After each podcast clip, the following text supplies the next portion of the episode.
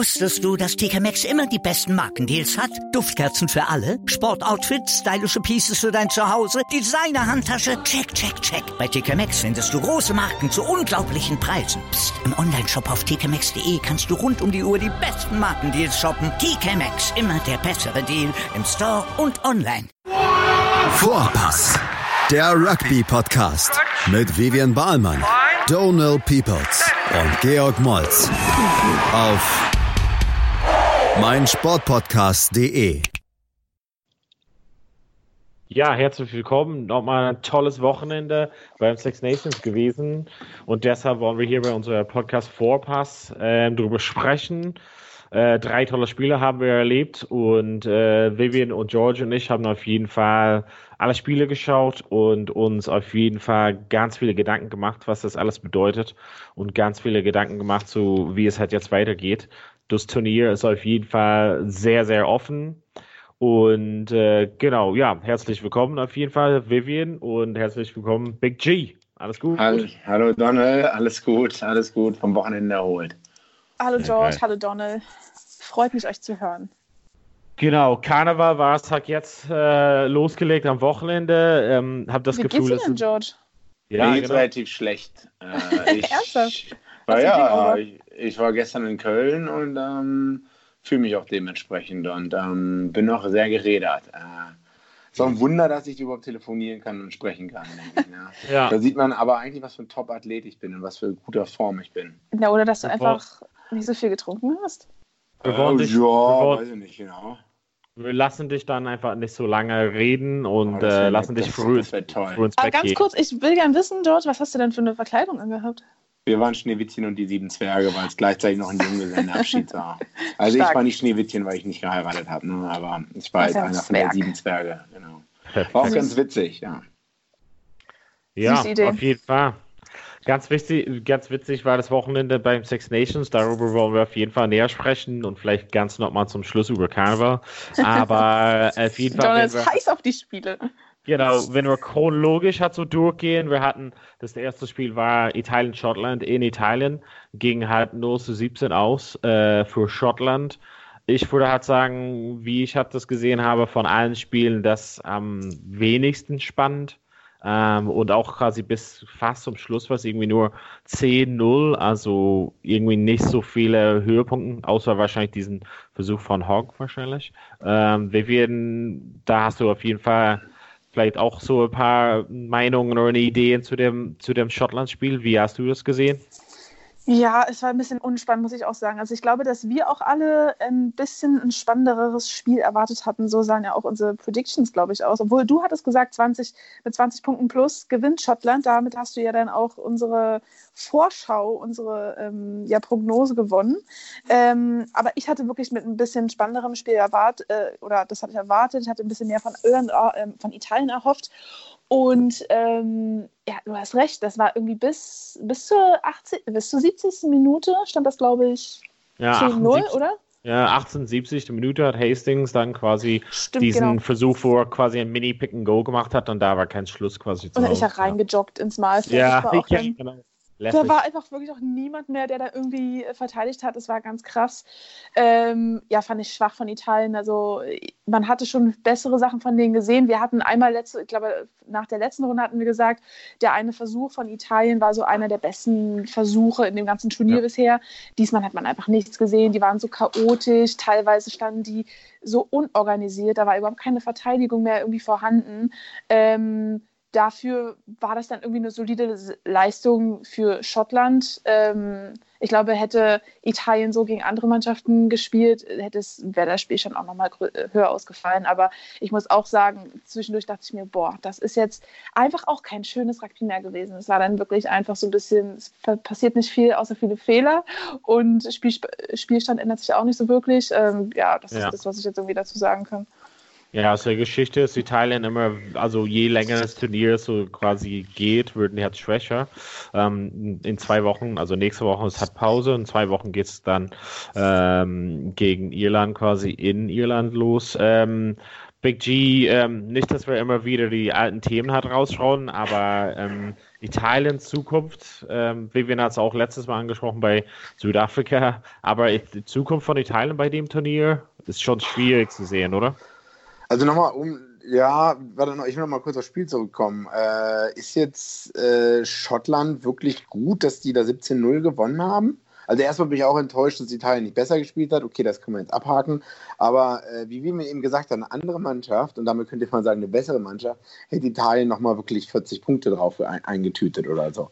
Also ist Schottland. Ja oder? Naja, also wir haben schon gesehen, dass also Frankreich ist quasi eine bessere Mannschaft und die haben, die haben, also die haben nicht Italien komplett auseinandergenommen hat, ne? Also da muss man auch respektieren. Also ich glaube, es gibt schon in der Tabelle immer so ein bisschen die vier Mannschaften, also jetzt wieder mit Frankreich am Start und dann Schottland und Italien. Also ja. Aber ich, ich gebe George recht, ähm, danke, dass, danke. dass ich ähm, zwischenzeitlich, was ich gerade schon meinte, der Spielstand, da ist aber nicht passiert und es war zwischendurch einfach, also ich bin jetzt gemein, ne, aber langweiliges Rugby und auch phasenweise unheimlich schlechtes Rugby von beiden Seiten. Deswegen ist ja auch so lange nichts passiert. Es gab ja manchmal, ich glaube, es gab mhm. mal irgendwie so 30 Minuten, wo einfach auch Schottland keine Punkte gemacht hat.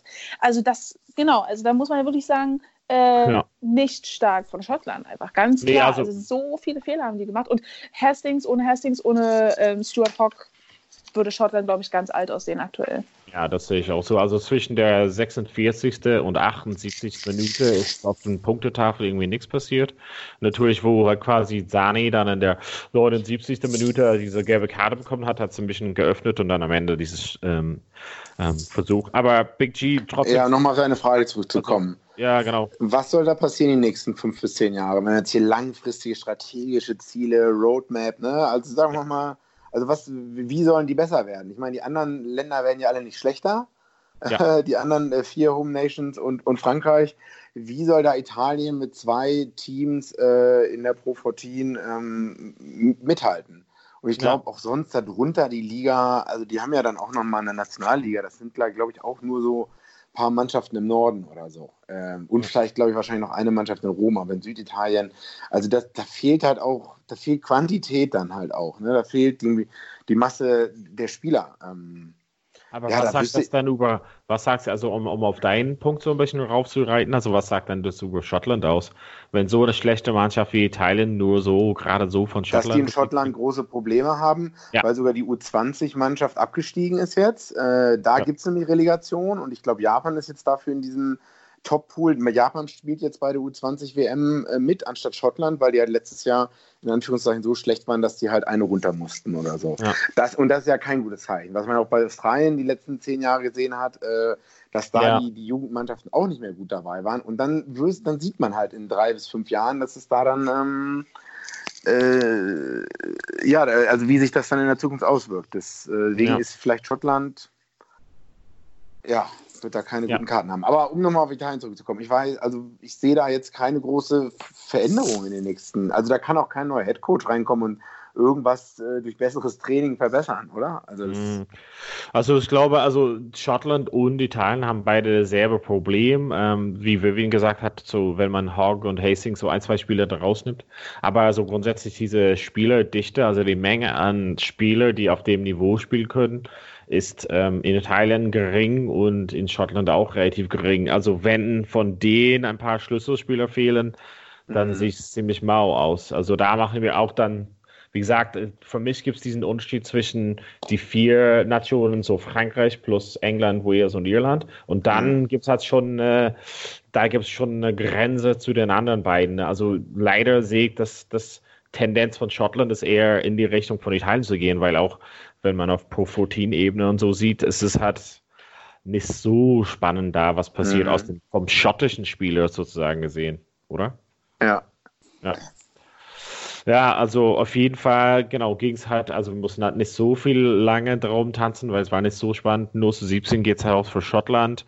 Ähm, ja, Stuart Hawks Versuch war auf jeden Fall sehenswert, würde ich mal sagen. Aber ansonsten ja. könnte man wahrscheinlich die Highlights äh, zusammenfassen auf so ein, zwei Minuten. Das heißt, dass Schottland dann fünfter Platz mit sechs Punkten quasi jetzt belegt und Italien ist weiterhin mit null. Ähm, jetzt können wir halt Thema, das ist sehr gut, dass du es anspricht, U20-Mannschaft, also eine, eine Nation, die eine sehr starke U20-Mannschaft die letzten Jahren hatte, war Frankreich. Und viele von denen, die stark waren vor äh, weniger Zeit, sind jetzt in der Herrenmannschaft stark, unter anderem Roman Intermack, Spieler des Tages bei Frankreich, wo Frankreich gegen Wales in Wales äh, gewonnen haben. Das heißt, dass es ging gegen alle unsere Predictions. Wir waren alle sehr auf die walisische Seite. Vivian, gibt es einen Grund, wieso wir drei Experten so daneben lagen? Weil wir auch keine 20 mehr sind und auch auf die Erfahrung gehofft haben, die die, die Waliser mitgebracht haben, eigentlich.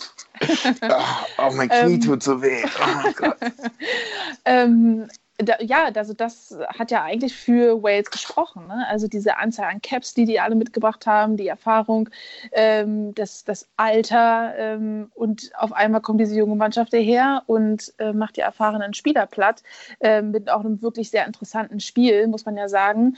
Ähm, vielleicht ist es wirklich so, also jetzt, um mal das so allgemein ähm, zu überblicken, wenn man sich diese, dass diese jungen Spieler einfach ähm, so ein bisschen Unbefangenheit mit reinbringen, so keine ja. Angst zu haben. Äh, Nittermark macht einfach so viele Kicks, so, der ist so mutig darin. Also ich glaube, das, das muss man sich ja auch irgendwie erstmal trauen. Na klar funktioniert das im Training, ähm, aber das kann auch mal nicht funktionieren, wie wir vielleicht auch heute bei Sexton gesehen haben, wie wir vielleicht später drüber sprechen.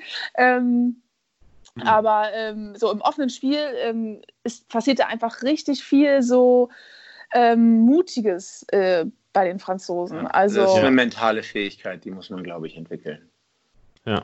Aber, also, aber da auch wieder entwickeln oder bringen die das mit, weil die, weil die jung sind und unbefangen sind und keine Angst haben na, und einfach auspacken? Also ich glaube, dass sie halt auf diesen, also Frankreich hat in den letzten Jahren einfach so U20-Meisterschaften hat relativ gut dominiert.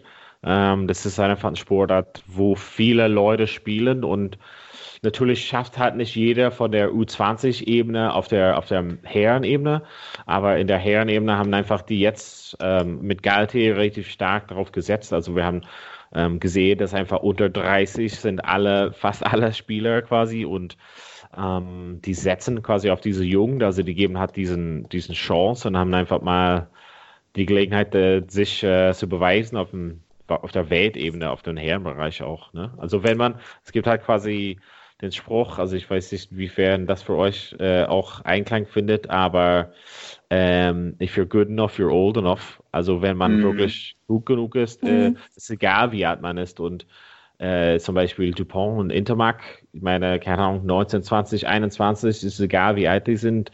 Die können halt zocken. Ob die 31 oder 21 sind, das ist eigentlich relativ egal, ne? Aber das ist ja auch krass, wie schnell die einfach diesen Sprung schaffen ähm, von, sag ich mal, U-Spielern zu den Herren zu, ähm, ja. ich spiele einfach bei den Six Nations mit und liefere ja. ab in der, in der Startaufstellung. Also Physikalisch ja genau ist es ja auch nochmal was anderes, ob du U, U, U, 20 ja. spielst oder auf einmal in Elvin Jones gegenüberstehst. Oder? Und da haben wir innerhalb einer Mannschaft so viele Beispiele von Spielern, wo das einfach so gut läuft. Normalerweise ist es immer so ein Ding, wie schafft man den Sprung und aber da ist, läuft es einfach so gut. Aber liegt es wirklich einfach daran, dass die dann so eine gute U20-Arbeit immer haben und auf so einem hohen Niveau einfach seit Jahren spielen?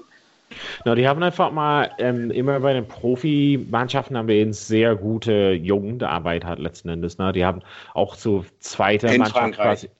Ja, genau, in Frankreich, ja. Also die haben ja. schon ähm, nicht nur die, die erste Herren, also die haben mehrere Mannschaften, die quasi eine sehr gute ähm, Auswahl und Dichte und dann kriegen halt die jungen Leute hat schon viel Erfahrung auf eine gute Ebene. Also das ist das quasi, was, also unter zum Beispiel äh, in Irland gibt es halt unter der Herrenbereich gibt es halt dann Clubmannschaften, aber der Sprung von der ähm, von der Mannschaft zu, zu Leinster oder so ist halt schon viel, viel größer. Und in Frankreich, glaube ich mal, werden die schon sehr gut ähm, gecoacht quasi, also eine gute Umgebung von der, wie der erste Herren hat, haben da also deshalb der Sprung von so jungen Bereich oder zweiter Mannschaft zur Zeile ist halt nicht so groß. Aber wieso waren die dann die letzten zehn Jahre so Schrott? Na, also in den letzten Jahren hatten wir natürlich eher so diesen Fokus auf den Clubmannschaften gelegt und die, also natürlich mit den Trainers, die die da hatten, also von meiner, vom Livrement und unter anderem ähm, die haben auf jeden Fall sehr.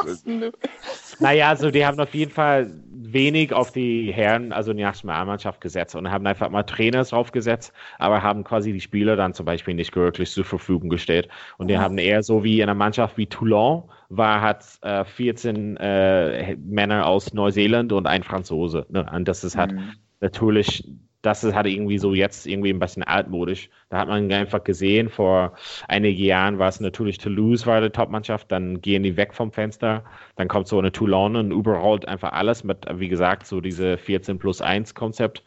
Und ähm, jetzt ist halt Toulouse wieder stark. Ne? Also es ist, das habe ich schon ähm, von Anfang an gesagt, das ist kein Zufall, dass ein Dupont und Intermark aus Toulouse kommen. Also das ist einfach eine Mannschaft mit mit Geschichte und mit Herz und äh, mehr als was nur Geld quasi kaufen kann. Mhm. Also, ja, das ist auch ein gutes Beispiel dafür, ja. ja.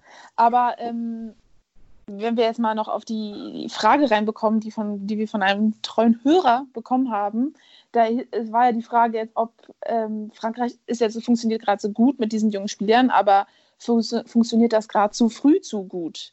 Weil ja. wir haben auch letzte Woche gesagt, oder bei der, ich weiß gar nicht, ob es jetzt bei der letzten Ausgabe war, ähm, dass Frankreich ja diese Vorbereitung oder dass die ja so viele junge Spieler bringen, um dann auf die WM im eigenen Land sich vorzubereiten, dass das ja der, der Gedanke wahrscheinlich dahinter auch ist, so viele früh, Spieler jetzt so früh auch schon zu bringen und die auf diesem Level vorzubereiten. Jetzt funktioniert das schon relativ gut, wie man gerade sieht. Funktioniert das halt jetzt zu früh zu gut? Ist die Frage. Ja, Können die das halten aber bis ich zur WM? meine, äh, will man denn absichtlich schlecht spielen? Ne? Du kannst, willst ja eigentlich jedes Spiel gewinnen. Ich weiß, es gab ja auch die Diskussion mit Irland, wo sie Neuseeland geschlagen haben ne? und äh, wo dann auch viele gesagt haben, oh, das war jetzt ein, zwei Jahre zu früh, ne, Donne? Aber man, man will ja. ja nicht in irgendein Spiel gehen und sagen, ach naja, jetzt lassen wir uns mal, jetzt ist 2020 und jetzt 2023 ist noch drei Jahre weg, jetzt spielen wir mal ein bisschen mit Halbgas oder so. So wird ja kein Mensch denken. Ähm, ich glaube, die müssen jetzt einfach äh, auf, aufpassen dann in den nächsten Jahren, dass die die Spielerbreite einfach er erhöhen, dass die halt vielleicht auch davon wegkommen, dass man, dass man dann doch mehr ausprobiert und ja. dann trotzdem noch einen höheren, besseren Spielerstamm hat, um in diese WM zu gehen. Also. Das heißt, dass man mehr Leuten eine Chance gibt in den Six Nations und in den Autumn-Tests, um dann ähm, ja, andere Spieler ausprobiert, neue Sachen ausprobiert und dann vielleicht auch mal ein Jahr schlecht abschneidet, aber immer noch dieses Ziel 2023 dann vor Augen hat. Und dass man dann 2023 aus dem Vollen schöpfen kann, wenn man einfach ja. so eine so eine Riesenanzahl an Spielern sozusagen top ausgebildet hat. Das heißt Riesen, aber ja. ja. aber halt äh, in einem, ja. in einem Alter sind, wo sie einfach dann immer noch jung sind, aber trotzdem schon super viel Erfahrung auf diesem hohen Niveau. Aber wollen wir über das Spiel nochmal reden, oder gar nicht? Nee, also, also nee, nur. Gar nicht. Nee, nee, also nur um, um die Frage von unserer ah. ähm, treuer Zuhörer so wirklich abzuschließen. Also die Frage geht halt, wie, wie wir gesagt haben, ist es jetzt quasi ein Ausrutscher, dass man zu früh gut ist? Ich glaube, das hat nicht. Ähm, und warum kann, also die Frage war, und warum kann Wales seine Leistung in diesem Jahr nur ganz selten abrufen? Ähm, das War das eine Krankheit uns, von Wales ist? genau, das leitet uns wahrscheinlich jetzt zum Spiel halt hinein. Ähm, wenn man das halt jetzt irgendwie zusammenfasst, also nicht nur hat äh, Frankreich gewonnen, aber die haben auch zwei gelbe Karten dabei, also 27, 23 gewonnen und die haben ähm, zweimal im Unterzahl gespielt. Ähm, Levin, was war da für dich der Wendepunkt vom gesamten Spiel, meinst du? Oder gab es einen Wendepunkt überhaupt? Ich weiß nicht, ob es einen Wendepunkt gab. Ich, in meinen Augen nicht. Also es wirkte so ein bisschen so, dass Wales in der zweiten Halbzeit nochmal so ein bisschen zurückkam, aber eigentlich auch nicht so, dass man jetzt dass man jetzt ernsthaft Angst haben muss. Also ich fand schon, dass Frankreich in dem ganzen Spiel von Anfang an die dominantere, stärkere Mannschaft war, weil sie einfach dann dieses gewisse Extra in ganz vielen Situationen gebracht haben. Ähm, obwohl ich auch sagen muss, wenn ich jetzt so zurückdenke, saß ich gestern schon oft da und habe so richtig geschrien, weil ich das einfach so spannend fand und war einfach bis zur letzten Minute ja eigentlich auch noch alles drin war. Also theoretisch hätte er in den, in den letzten Sekunden noch Wales das Spiel drehen können. Aber so, wenn ich gleichzeitig muss ich, finde ich aber, dass, dass, dass Frankreich da komplett die stärkere Mannschaft war und dass ähm, ich muss wirklich sagen, was ich auch ganz krass jetzt in, bei diesen Six Nations sehe und was ich auch in diesem Spiel wieder gesehen habe, was was für eine krasse, ähm, krassen Impact gerade die, die Verteidigungsarbeit macht. Ja. Also das haben wir auch heute jetzt gesehen ähm, bei England, äh, dass die einfach ähm, Irland gar keinen Raum gegeben haben. Und genau das Gleiche habe ich gestern bei Frankreich gegen Wales gesehen. Also Wales hat ja, die haben ja schon so tief gestanden, die haben da schon die Überpässe gemacht, um den Ball irgendwie nach außen zu bekommen. Ja. Aber Frankreich war so krass drauf. Und das, das war einfach das, was in meinen Augen Frankreich komplett einfach die überlegenere Mannschaft gemacht hat und Wales nie wirklich an Zug kam. Ja, ja, das hat ja wiederum viel mit Sean Edwards zu tun, denke ich. Ne? Ja der beinahe am Samstaganfang in die falsche Kabine gelatscht wäre. Als er ist das wirklich? Ja, ja, also laut BBC. Äh, ja, zwölf Jahre bist du da, ne? Äh, dann denkst du halt schon, na, das ist hier immer noch dein Zuhause oder so. Ja. Big G, ähm, in der äh, 48 Minute hat äh, Diane Becker quasi den Versuch von Dylan Lewis erhört, was dann 17 zu 16 für Frankreich. Und dann ein paar Minuten später fängt Intermark den Ball heraus aus dem Angriff quasi von Wales und ja. dann führt hat, führt hat Frankreich 24-16. Ähm, ich habe versucht, Vivian zu sagen, ob das ein Wendepunkt war. Sie ist halt nicht so davon überzeugt. Ähm, meinst du da, also, oder beziehungsweise, ich hatte das Gefühl, dass Wales wieder ein bisschen auf dem Weg auf Zurückkommen waren. Hast mhm. du das mhm. auch so gesehen oder war es wirklich so ein Ausrutscher von Frankreich, dass sie überhaupt das zugelassen hatten? Wahrscheinlich eher ein Ausrutscher. Also ja. ich meine, also ja, äh, Frankreich also hat erstmal super starke, super starke Verteidigung gehabt. Ähm, äh, Wales konnte halt, obwohl die halt viel mehr Possession hatten, kam einfach, ähm, kam einfach nicht zum Zug das ganze Spiel, wie Vivian schon das gesagt hat mit der Verteidigungsleistung. Also ja. ähm, was wiederum ich denke auch viel mit der mentalen Stärke dann zu tun hat. Ne? Dass man, wenn man, auch wenn es vielleicht vom, von, den, von den Punkten gar nicht so weit weg ist oder so, dass man aber trotzdem, wenn, wenn die wenigen Male, die man den Ball hat, dass man dann sich dann doch noch Sachen traut, die man sich vielleicht sonst nicht trauen würde, weil man vielleicht älter ist oder vielleicht nicht, warum auch immer, die man sich nicht trauen würde. Aber das, das macht halt schon viel aus, dass man immer noch diese mentale Stärke hat. Und das hat halt Frankreich, das französische Team, wirklich ausgemacht, was ich auch nicht gedacht hätte. Also ich dachte nicht, dass die von zwei Weltmeisterschaften ähm, dass sie da so viel mentale Stärke mitnehmen können. Weil, wie gesagt, U20 ist nochmal was anderes als jetzt hier äh, der Step Up in die Six ja. Nations. Ähm, ja, deswegen bin ich beeindruckt. Also, und auch komplett ja. falsch gelegen. Also, man muss ja sagen, Wales hat in den letzten zwei Jahren, glaube ich, auch nur zwei Spiele verloren oder so, wenn überhaupt. Naja, ähm, letztes Jahr natürlich Grand Slam. Ähm, genau, also das ist auf jeden Fall, wir waren alle so ein bisschen überrascht. Also, besonders, dass trotz gelbe Karten und solches, dass Wales es irgendwie doch nicht geschafft hat. Mhm. Ähm, ich habe so ein paar interessante Statistiken, die ich gerade quasi reinwerfen kann für euch.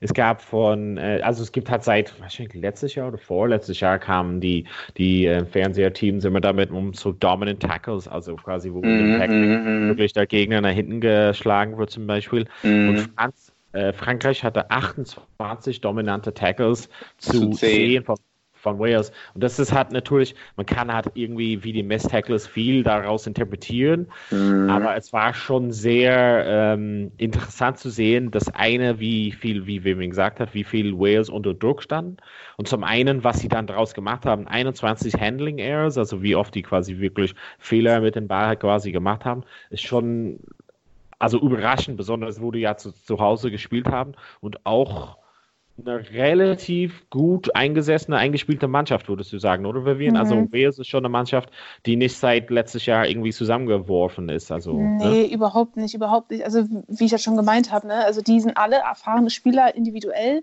aber genau in den Konstellationen haben wir die hundertmal zusammen gesehen. Also so gefühlt, dass ich in den letzten Jahren ähm, Six Nations schaue, höre ich immer diese gleichen Namen auf dem Platz. Also die, die kennen ja. sich alle. Ähm, deswegen halt sie überraschend, dass äh, die trotzdem dann so instabil auf dem Platz wirken. Ne? Aber was ich sagen muss, du hast gerade gemeint, 21 ähm, Handling Errors von Wales. Hast du auch die Zahl von, Ita äh, von Frankreich? Acht. Okay, weil ich hatte teilweise das Gefühl, dass die sich auch krass die Bälle um die Ohren geworfen haben. Also teilweise hatte ich, dachte ich, die spielen so locker lässig, so cool ja. immer die Franzosen.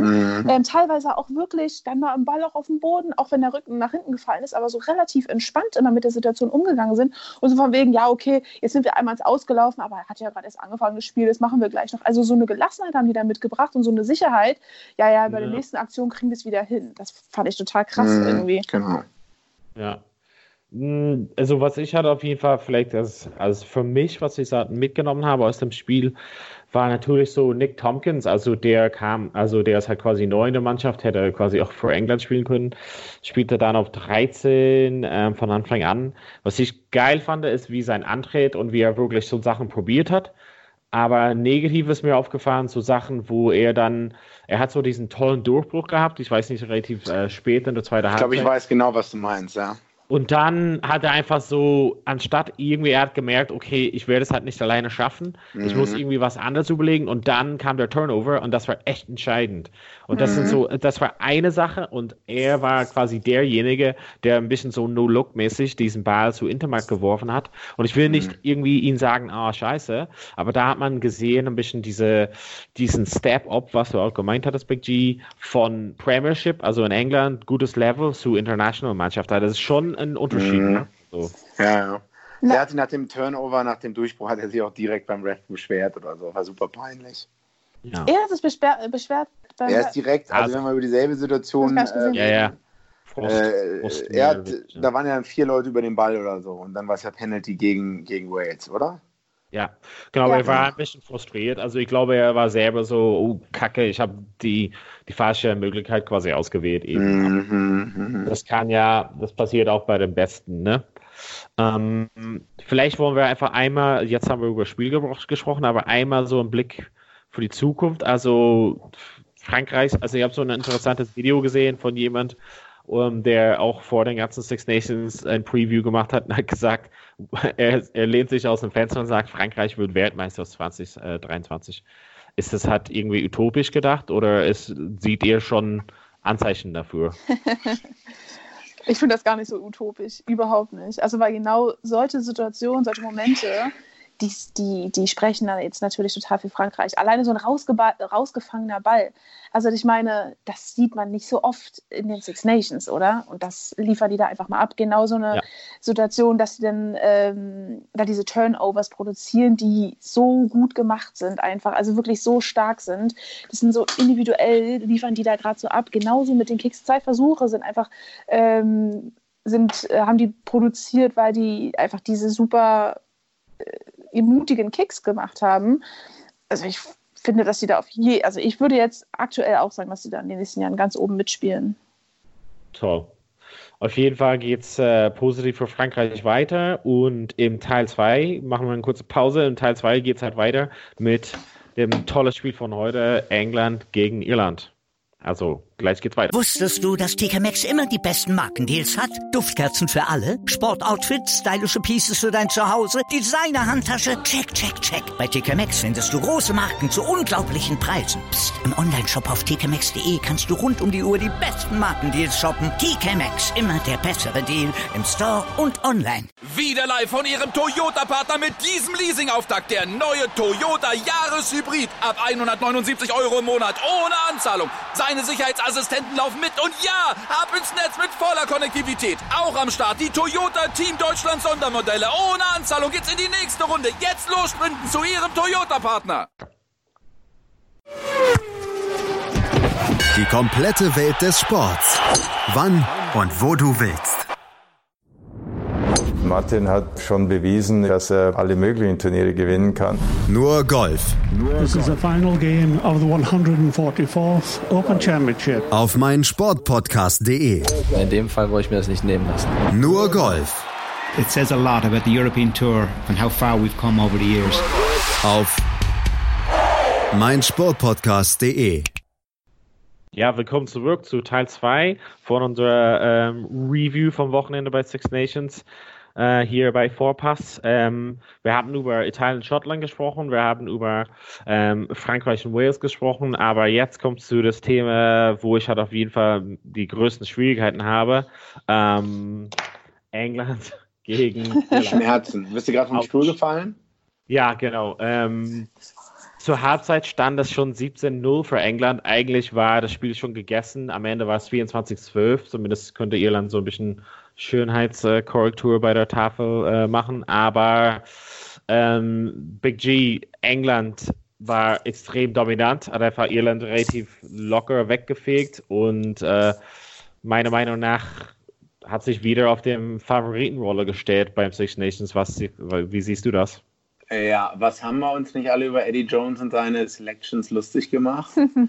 äh, ne, ähm, also nicht nur wir, ich habe auch Dutzende Memes verschickt und auch bekommen über die letzten Tage, ähm, wie man denn die Spieler out of the position spielen kann. Diese Meme fand ich so gut. Ey. Ja, aber du hast den ja auch geschickt, glaube ich, ne, in der Gruppe. Naja, ja. Ähm, ja, wir haben ja eigentlich, äh, was waren unsere Predictions oder meine zumindest? Ja, genau, wie, also Vivian, ich habe natürlich für England getippt, Vivian ganz dolle, aber du äh, auf Irland getippt, sorry, Was? und du hast Was? England plus, plus 6 getippt. Nee, nee, sorry, Entschuldigung. Ich äh, ja, du hast England plus 6, ja. also du warst, also, naja, nah dran, sagen wir mal so. Ja, ja, okay, ich war dran. Also beeindruckende Defensive, ne? Wer das Spiel, also ich habe es äh, live geguckt und da guckt man doch manchmal nicht ganz so genau hin, aber die Schnelligkeit, der ersten Verteidigerreihe in dem 10-12 Channel. Ne? Also die sind, das war ja Blitzdefense, damit wusste Irland die ganze Zeit nicht viel ähm, anzufangen, hatte ich so das Gefühl. Das ist, ja. hat für mich sehr, sehr viel ausgemacht. Ähm, ja. ja, und auch, äh, ich denke mal, die sind auch gut aggressiv zugange gegangen. Ich glaube, also Eddie Jones, der liebt so eine Typen wie Kyle Sinclair und den anderen ähm, Kyle Sinclair, der andere Loosehead, der dann reingekommen ist. Gange. Baby, ja, genau. Alice Gange. Äh, die auch so ein bisschen, die ganz kurz davor stehen, äh, die haben eine ganz kurze Zündschnur, sage ich mal so. Ja. Und wenn man die auch zu sehr reißt, ich glaube, dann würden die auch ähm, ins Gefängnis gehen oder so, weil sie irgendwie, ähm, weiß ich nicht, äh, Kneipenschläger sein könnten. Nee, ohne denen jetzt zu nahe treten zu wollen. Aber ne, ich glaube, so eine Typen liebt Eddie Jones halt. Die halt ja, die genau die richtige Portion Aggressivität vielleicht mitbringen. Ähm, ja. Halt aber ein Frage. schönes Spiel, ja. also schönes Spiel, sonst war es jetzt nicht. Ne? Meine Erwartungen waren höher und ich habe es auch angedeutet in der Trivia so ein bisschen. Ne? Man freut sich so am Wochenende auf das Spiel und so, aber eigentlich war ja Wales, Frankreich cooler ja. anzuschauen, sage ich jetzt mal so. Ich, ich finde es halt auf, ja, klar, klar, auf jeden Fall richtig. Du hast auch gesagt, äh, wird vielleicht meine sollte Erwartungen so hochschrauben, wie wenig waren äh, überzeugt. An sich war, hat England, musste England nichts Besonderes machen, ne? Also mhm. da war, da war einfach nur, man muss halt nur ein bisschen so Blitzverteidigung machen und Irland äh, hat so ein bisschen amateurmäßig dagegen gewirkt, oder? Ja, genau. So sah das wirklich aus, muss man echt sagen. Ähm, aber ist das, kann da, kann da Irland nicht schnell genug umschalten dann? Also ich meine, das merkt man in der ersten Halbzeit. England hat wahrscheinlich, die erste Halbzeit war wahrscheinlich die beste in dem ganzen Turnier von England. Ähm, kann, man, kann man dann nicht darauf reagieren? Ja, also ich glaube, das ist das Problem. Also ich habe eigentlich schon nach dem Spiel auch gelesen. Ich glaube, das Problem ist auch so ein bisschen, wenn Saxon zum Beispiel so einen nicht so einen tollen Tag hat und Murray, also du hast gesehen, dass beiden mhm. so irgendwie so ein bisschen neben der Spur liefen. Mhm. Ähm, das sind die besten, das sind die Schlüsselpositionen am Spiel äh, am Spielfeld und das können halt nur die regeln. Es hat so für mich gewirkt. Also wenn ich der Trainer gewesen wäre, wäre viel, äh, hätte ich viel schneller dazu gegriffen, die auszuwechseln, weil aus denen war nichts mehr viel zu holen. Also allein schon Sexton hat einfach mal vom, vom Kicking Tee fünf Punkte, also fünf relativ easy Punkte liegen lassen. Mhm. Da war nicht zu sehen, okay, in seinem Gehirn läuft halt nicht so 100% was.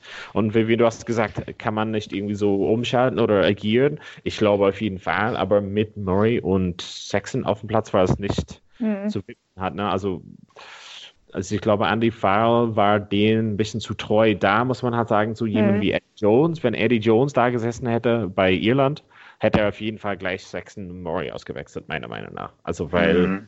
da guckt man nicht zu, das war klar, dass sie es nicht wippen können, die beiden. Also, mhm.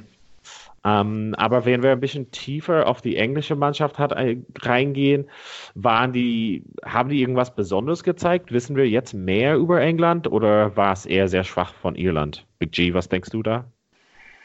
Hm, naja, also England muss man ja sagen, haben, sind beeindruckend. Der Druck ist immer, glaube ich, sehr, sehr groß in England. Und Eddie Jones kann damit gut umgehen und ich glaube, die Spieler können damit auch ganz gut umgehen jetzt mittlerweile. Das ist schon mal zutiefst beeindruckend. Ähm, also ich meine, die müssen ja schon über 80 Minuten da auch Druck in der Defensive so die ganze Zeit Druck ausüben oder so. Das muss man auch erstmal können als Spieler, sage ich mal so. Und das konstant die ganze Zeit halten. Also wenn man das auch in andere Spiele mitnehmen kann, das ist schon tief beeindruckend und ähm, Also wenn man das auch noch mitnehmen kann für drei Jahre oder so, dann sehe ich England hier auch, dann sehe ich England immer noch eher als Weltmeisterschaftstop 4 Favorit als jetzt Frankreich, würde ich sagen. Okay, wow. Wow, wow jetzt, jetzt, jetzt wow. wird spannend. Wow, Jumping wow. on the bandwagon. Jetzt bin ich wieder voll dabei, ja, ja. Was ich so ein bisschen für Muster erkenne, wenn, wenn ich jetzt so Frankreich und England gerade betrachte, ja. ähm, es ist so lustig, weil ich jetzt England so krass hoch einschätze schon wieder, weil ich das Spiel so stark fand und eigentlich waren die für mich irgendwie so komplett raus aus den Six Nations nach den letzten Spieltagen. Aber jetzt würde ich sagen, äh, beide Mannschaften haben diese super krasse Verteidigung ähm, dieses super krasse Verteidigungssystem mit dieser Rush Defense. Ähm, plus, dass beide Mannschaften extrem viel kicken auch. Also die sind da voll mutig mit den, was, mit den Kicks, was, was die Kicks angeht. Ähm, und dadurch haben die auch, glaube ich, ah, ich weiß gar nicht, beide Versuche oder einen Versuch auf jeden Fall auch so gelegt. Ähm, die Engländer, glaube ich. Ähm, zwei oder Versuche, was ja. Hm. Beide ja. Versuche auch, ja. Ähm, über die Kicks gelegt und genau das gleiche ist bei Frankreich gewesen. Ich glaube, jetzt verbiegt sich gerade beiden Spiele. Aber ähm, ähm, das ist so, was, was mir bei beiden Mannschaften so auffällt und was die anderen Mannschaften nicht so machen, nicht so um, mhm. umzusetzen schaffen. Also was mir hat auf jeden Fall auch viel ähm, war, also ich habe mit einem Freund in Irland geschrieben und es ist halt, wenn man das Spiel von letztes Jahr in, äh, also von England, Irland und äh, das heutige Spiel irgendwie nebeneinander laufen lassen wurde, sind es genau dieselben Sachen. Also England kam raus und war einfach aggressiv und haben einfach riesen Tieren hat darin geschickt und Irland war überrascht von diesem Power und das und ist es halt irgendwie, als ob man durch dieselbe Falle wieder reinläuft. Ne? Also Irland hat zum Beispiel in einem Fall, ähm, einem äh, Angriff quasi, hat den Ball so rausgearbeitet, irgendwie zu Bondiaki. Der hatte noch 15 Meter Platz, aber er war dann alleine gegen drei Engländer. Mhm. Habe ich mich gefragt, was, was nutzt das denn Ball nach in die Breite? Also man, man muss immer, also man sagt halt immer, man muss quasi die, die, also das Recht erarbeiten, weit in die Weite zu spielen, mhm. sozusagen. Mhm. Ne? Und das war so, die haben so weit gespielt und dann war es, okay, Bundiaki hat 50 Meter Platz gegen drei Engländer und neben ihnen ist nicht, er kann nicht mal einen Fake-Pass machen, weil rechts von ihm stand keiner. Und das fand ich irgendwie komisch, dass irgendwie so dieses, dieses normale, dieses, ähm, wo der, der First Receiver diesen Pull-Pass, also diesen Rugby League-Pass nach hinten macht tief, das hat Irland irgendwie also null probiert, beziehungsweise wenn dann irgendwie nur unter Druck und total unsauber ohne System. Also ich war überrascht, dass Irland überrascht war, dass England einfach so ein Powerspiel spielt. Mhm. Die hatten mal auf der Bank sechs Stürmer. Mhm. Vier erste Reihe Spieler waren am Start. Also was hat, was, was haben wir da erwartet, dass was für ein Spiel das wird? Oder? Ja, auch wenn du sagst, ähm, dass Irland da in die Falle reinläuft, glaube ich auch, dass die Falle ähm, Twickenham auch heißt. Also die spielen zu Hause. England hatte Bock, auch mal wieder zu Hause zu spielen. Das, man hat gesehen. Ähm, ich glaube, dass es auch nochmal ganz viel mit reingespielt hat, dass die richtig Bock hatten, dass, man, dass die nochmal anders an das Spiel rangegangen sind. Jetzt, wo sie endlich wieder zu Hause spielen konnten ja. und jetzt irgendwie so oft einfach nur so eine 80% Leistung abgeliefert haben, dass dann jetzt einfach mal was kommen muss. Und wenn nicht, wenn ähm, wenn nicht wo, dann in Twickenham halt. Aber Vivian, haben wir wirklich jetzt über England, über die drei Spiele, also erstes Spiel verloren gegen Frankreich, zweites Spiel war irgendwie eine Schlammschlacht und mhm. jetzt das Spiel war eine Halbzeit auf jeden Fall toll, aber haben wir mhm. viel über England jetzt gelernt? Ein ganz schön großes Fragezeichen, muss man sagen. Also weil es einfach so ähm, unkonstant die ganze Zeit ist. Ähm, es ist super schwer zu sagen, gerade weil das Spiel gegen, gegen Schottland so eine Schlammschlacht war, ähm, wie das hätte aussehen können, wäre das irgendwie unter normaleren Bedingungen abgelaufen. Mhm. Ähm, nächste Woche gegen Wales. Ja. Das, das, aber da, sind, da spielen sie auch zu Hause, oder? Das Spiel ist auch in Twickenham? Ja, genau. Zwei Wochen ja. ähm, spielt England zu äh, Hause äh, genau, gegen Wales. Ist es, ist es halt immer auf jeden Fall ein Heimvorteil dort. Ähm ich finde das aktuell ganz schön spannend, muss ich sagen. Also, weil irgendwie nach, nach den ersten beiden Wochen habe ich so gedacht, okay, mir ist es relativ klar, wer so die Top zwei, drei Mannschaften sein wird. Nach diesem Wochenende finde ich da überhaupt gar nichts mehr klar. Also, ja. ich bin gar relativ gerade so, es ist super spannend, was cool ist und ähm, also man kann halt noch nicht so wirklich äh, sagen, wer diese Six ja. Nations machen wird. Aber was wir auf jeden Fall sagen können, ist, dass es auf jeden Fall auf das letzte Wochenende hinausläuft. Also es wird auf jeden Fall, ähm, weil natürlich, also wir gehen davon aus, dass Irland Italien schlägt, dann wird Irland zum letzten Wochenende auf jeden Fall eine Chance haben. Dann ist es England, Wales, muss man gucken. Frankreich höchstwahrscheinlich liegt Schottland. Also es wird auf also es könnte halt sein zum Beispiel, dass Frankreich auf dem Grand Slam äh, Decider gegen Irland spielt mhm. am letzten Spieltag in Paris. Also mhm. es bleibt auf jeden Fall spannend. Ähm, Big G als Abschluss zu dem Spiel für ähm, England gegen England gegen Italien. Ähm, fühlst du jetzt, dass Eddie Jones irgendwie äh, genau, also irgendwie, dass wir ihn loben müssen für seine taktische Umstellung und solches? Du meinst England Italien oder meinst du England Nee, das wäre. Nee, Irland. Das England-Irland Zeug, falls ich ah. Italien gesagt habe, tut mir leid. Das England okay. jetzt also mit der taktischen Umstellung mit Joseph und äh, Tom Curry und solches, fühlst du jetzt, mhm. dass du so vindicated ist oder? Ja, na, das schlägt ja ganz schnell auch mal wieder in die andere Richtung um. Ne? Ähm, also jetzt hat es halt geklappt. Ja. Aber wer weiß, stell dir mal vor, die verlieren dann gegen Wales in zwei Wochen oder so. Ne? Ja. Ich ja, ich bin beeindruckt von Eddie Jones. Ne? Also ähm, der hat, weiß ich, das ist so ein super Schlitzer oder so. Ne? Der, und der hat ja auch, der hat ja auch seinen Trainerstab, äh, der hat da Leute reingeholt, wo man auch gesagt hat, ach naja, der eine Typ, der früher mal All Black Coach war, der auch ein bisschen komisch ist, weiß ich nicht mehr, wie er heißt, den hat er schon vor der Weltmeisterschaft geholt. Ähm, der hat sich, das hat sich als gut ausgezahlt. Dann hat er auch einen südafrikanischen Coach jetzt reingeholt, der auch Weltmeister geworden ist. Ja. Ähm, also der umgibt sich mit sehr exzellenten Leuten. Ähm, ja, die es aber nicht lange aushalten mit ihnen, Paul Gustav ja, und solches. Ne? Ja, gut, ja, die Japaner haben auch gesagt, die unter ihm waren, als er japanische Trainer war, die absolute Hölle auf Erden, der Mann oder so. Ne? Der, man, um 3 Uhr morgens, sonntags wird man angerufen, um irgendwelche Spielstatistiken zu besprechen oder so. Ne? Ähm, Top, das, ja, man. Das macht man halten, gerne. Das halten, glaube ich, nicht viele Leute durch. Oder so. Er hat auch schon zwei Schlaganfälle oder Herzinfarkte, so kleinere Herzinfarkte gehabt oder so. Wenn, ähm, wenn wir jetzt unsere Rubrik Tops und Flops anschauen würden, hast du so ein paar Highlights und äh, nicht so Highlights für uns von dem Wochenende? Uh, ähm, boah, ähm, kann ich erstmal an George abgeben?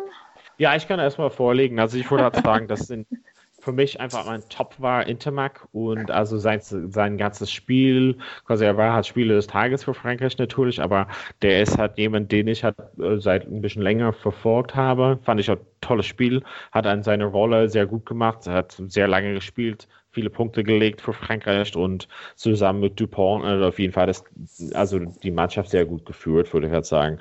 Und ähm, ja, also das ist einfach mal, finde ich, was Schönes für, für gesamte Welt-Rugby-Wettbewerb sozusagen, dass Frankreich zumindest ein bisschen on form ist wieder. Also jetzt kann ich halt äh, Big G, hast, hast du irgendwas, was dich ja, mein besonders Top ist Sean hat? Edwards. Ich, ne, ich liebe Defense-Coaches und äh, Verteidigungstraining. Das gewinnt halt Spiel. Das wird viel zu oft vernachlässigt. Also Sean Edwards ist mein äh, Top-Highlight des Wochenendes und wahrscheinlich auch des hm. Turniers. Oh, Riesenfanboy. Ähm, Flop, weiß ich nicht genau, ob das die Achse Curry Sexton war oder ob das Owen Farrell war, der acht Minuten lang an CJ Stenders Bein festgehalten hat.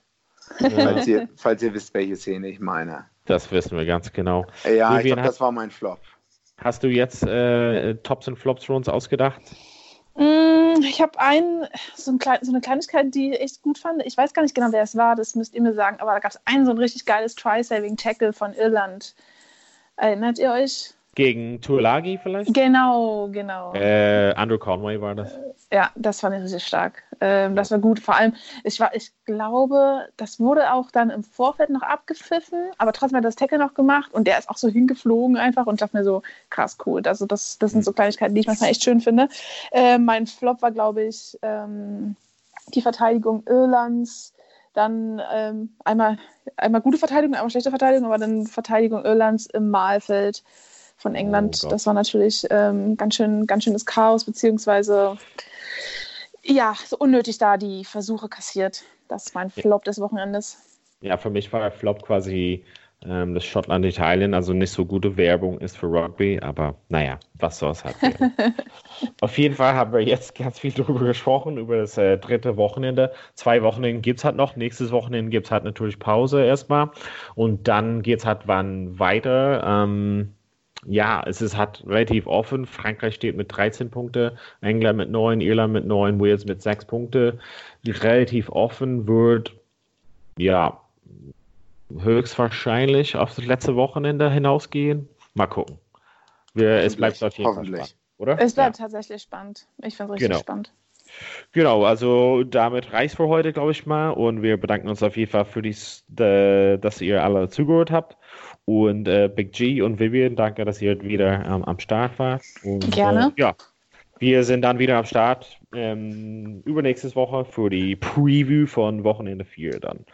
Also erstmal vielen Dank und bis bald. Bis bald, Tschüss. ciao. Vorpass, der Rugby-Podcast mit Vivian Bahlmann, Donald Peoples und Georg Moltz. Also sein Rücken ging nicht über die Horizontale und er hat ihn, glaube ich, noch festgehalten. Deswegen gab es nur Gelb. Ich kann es gar nicht glauben. Alles rund um den Rugby-Sport auf meinsportpodcast.de.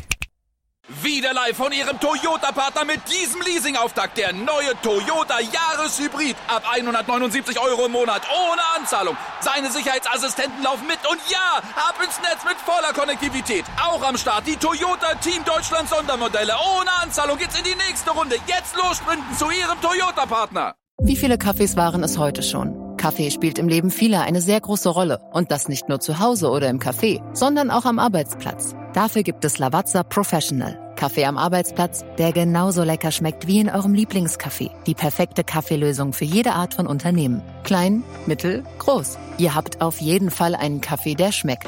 Die richtige Motivation für eure Arbeitstage. Alle Infos zu Lavazza Professional findet ihr auf lavazzapro.de mit allen Kaffeelösungen für euer Büro. Ich habe mich natürlich schockverliebt, weil die war wirklich ganz, ganz klein. So begann die Mensch-Hund-Beziehung zwischen Christina und Tierschutzhund Frieda. Und wie es danach, nach dem ersten Moment der Verliebtheit, so weiterging und welche Klippen es danach zu umschiffen galt, das hört ihr in der neuen Ausgabe von Iswas Dog, dem Podcast für harmonische Mensch-Hund-Beziehungen. Iswas Dog? Mit Malte Asmus. Überall, wo es Podcasts gibt.